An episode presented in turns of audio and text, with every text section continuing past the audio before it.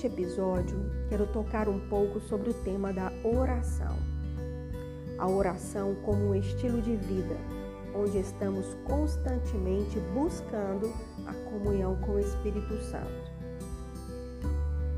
Esse processo de busca geralmente acontece quando não sabemos para onde ir, não sabemos o que fazer, não conhecemos e nem entendemos a vontade do Pai. Então começamos a buscar. Isso implica na aceitação de que não sei algo, de que não tenho algo e não posso algo.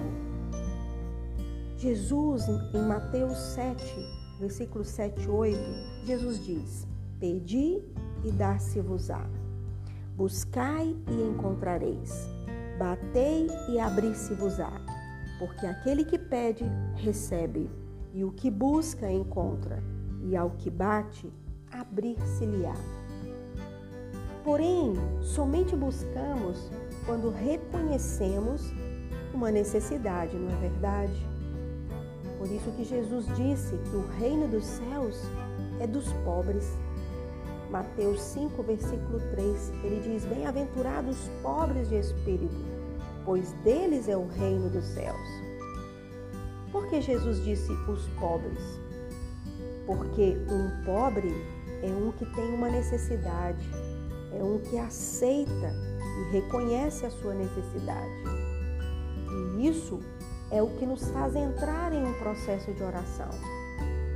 Porque reconhecemos a necessidade que temos de ser instruídos, fortalecidos, guiados, formados. Necessitamos entender a vontade do Pai para as nossas vidas.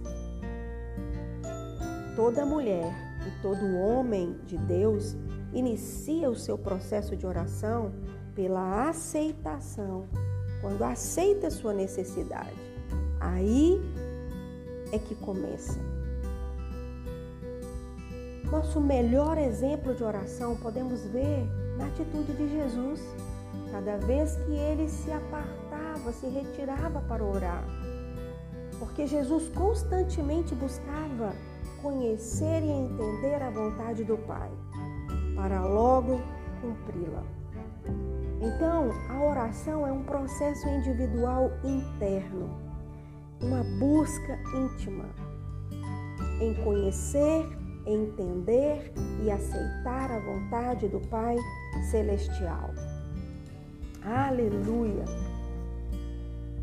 Muitas pessoas não oram porque não aceitam, não reconhecem sua real necessidade.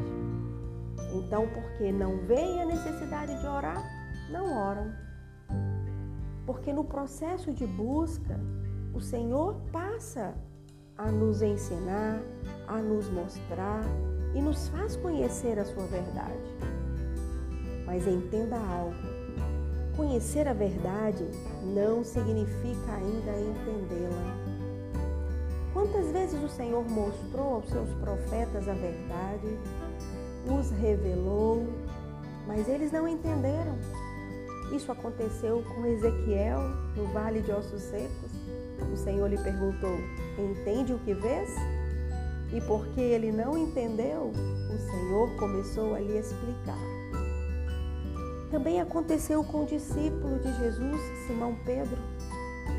Após Jesus lhe revelar sua identidade de filho de Deus, Pedro, como não entendeu, o negou três vezes. Mas veja que tremendo. Quando o Senhor te faz conhecer a sua verdade, Ele também o levará a entendê-la. Aleluia! E no processo de entendê-la, é quando o Senhor começa a te instruir e te entregar as peças como um quebra-cabeça quando as peças estavam isoladas, como guardadas, ocultas. Mas em oração, o Senhor começa a juntar estas peças e trazer o entendimento. Escute bem isso. O entendimento do que vai sendo construído em oração, o entendimento do desenho, dos limites, dos traços, dos contornos é o que lhe dará a força de sustentação até a conquista, até o destino. Se você não entende, não terá a força necessária para sustentar-se. Não terá a força para parar-se firme e perseverante. Não se trata de força humana, não se trata de força física, mas sim de uma força interna que vai crescendo e se tornando robusta segundo o seu nível de entendimento. No seu processo individual de oração é onde você alcançará entendimento o quanto você busca no seu particular, no secreto, na intimidade. Quanto mais você tem fome e sede de conhecer, de buscar, onde você se conecta com a fonte primária, a fonte original do Pai Celestial. Esta fonte que te sustenta, que te alimenta, que te guarda, te revela e te direciona. Entenda bem uma coisa: a fonte de um intercessor profético é o Senhor. Nenhuma outra, nenhuma outra pessoa em particular pode ser sua fonte. A sua fonte é o Senhor. Por isso Jesus ensinou aos discípulos como orar.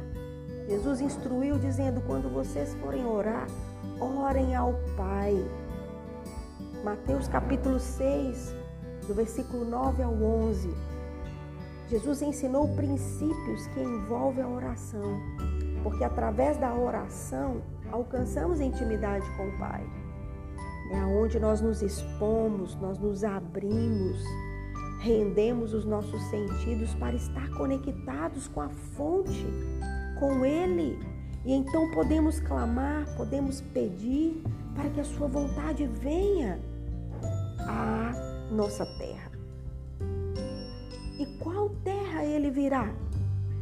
A sua vida e a minha vida. Você que está gemendo, você que está clamando pela manifestação, pelo conhecimento, pelo entendimento da vontade do Pai, ele virá primeiramente à terra do seu coração. No versículo 10, Jesus ensina a orar: Venha teu reino, faça a tua vontade, aqui na terra como no céu. Então oramos: Venha o teu reino, venha as tuas correções, venha as tuas revisões, venha os teus ajustes, venha a tua verdade Venha a tua instrução em minha vida. Faça a tua vontade. Aqui na minha vida, como é no céu. Devemos reconhecer sobre as nossas vidas o senhorio e o governo de Jesus Cristo. Versículo 11 nos ensina como a como depender da porção diária. Dá-nos o pão, o pão dos filhos, a porção diária da instrução, do ensino, da direção. Dá-me esta porção hoje. Isso é orar. A oração te conecta com a palavra que é a verdade. A palavra que sai da boca do Pai Celestial. Te conecta com a sua vontade, com o seu desejo. Te conecta ao seu propósito que Ele tem para a sua vida. Isso é o que clamamos em oração. A oração nos leva ao processo de aceitação da vontade do Pai, porque podemos conhecer, entender e não necessariamente aceitá-la. Então, o processo de oração nos levará à aceitação da vontade do Pai. Por isso, Jesus, quando estava para cumprir a sua missão de entregar-se em sacrifício vivo, em morte, entregando a sua vida, morrendo por nós. Jesus, antes de cumprir essa tarefa, no Getsemane, Jesus esteve num processo de oração. Ele esteve examinando-se julgando em seu coração o que estava vivendo e teve que chegar ao ponto da aceitação da vontade do Pai para a sua vida. Quando Jesus orou, Pai, se possível for, passe de mim esse cálice. Contudo, não seja como eu quero, mas conforme a tua vontade.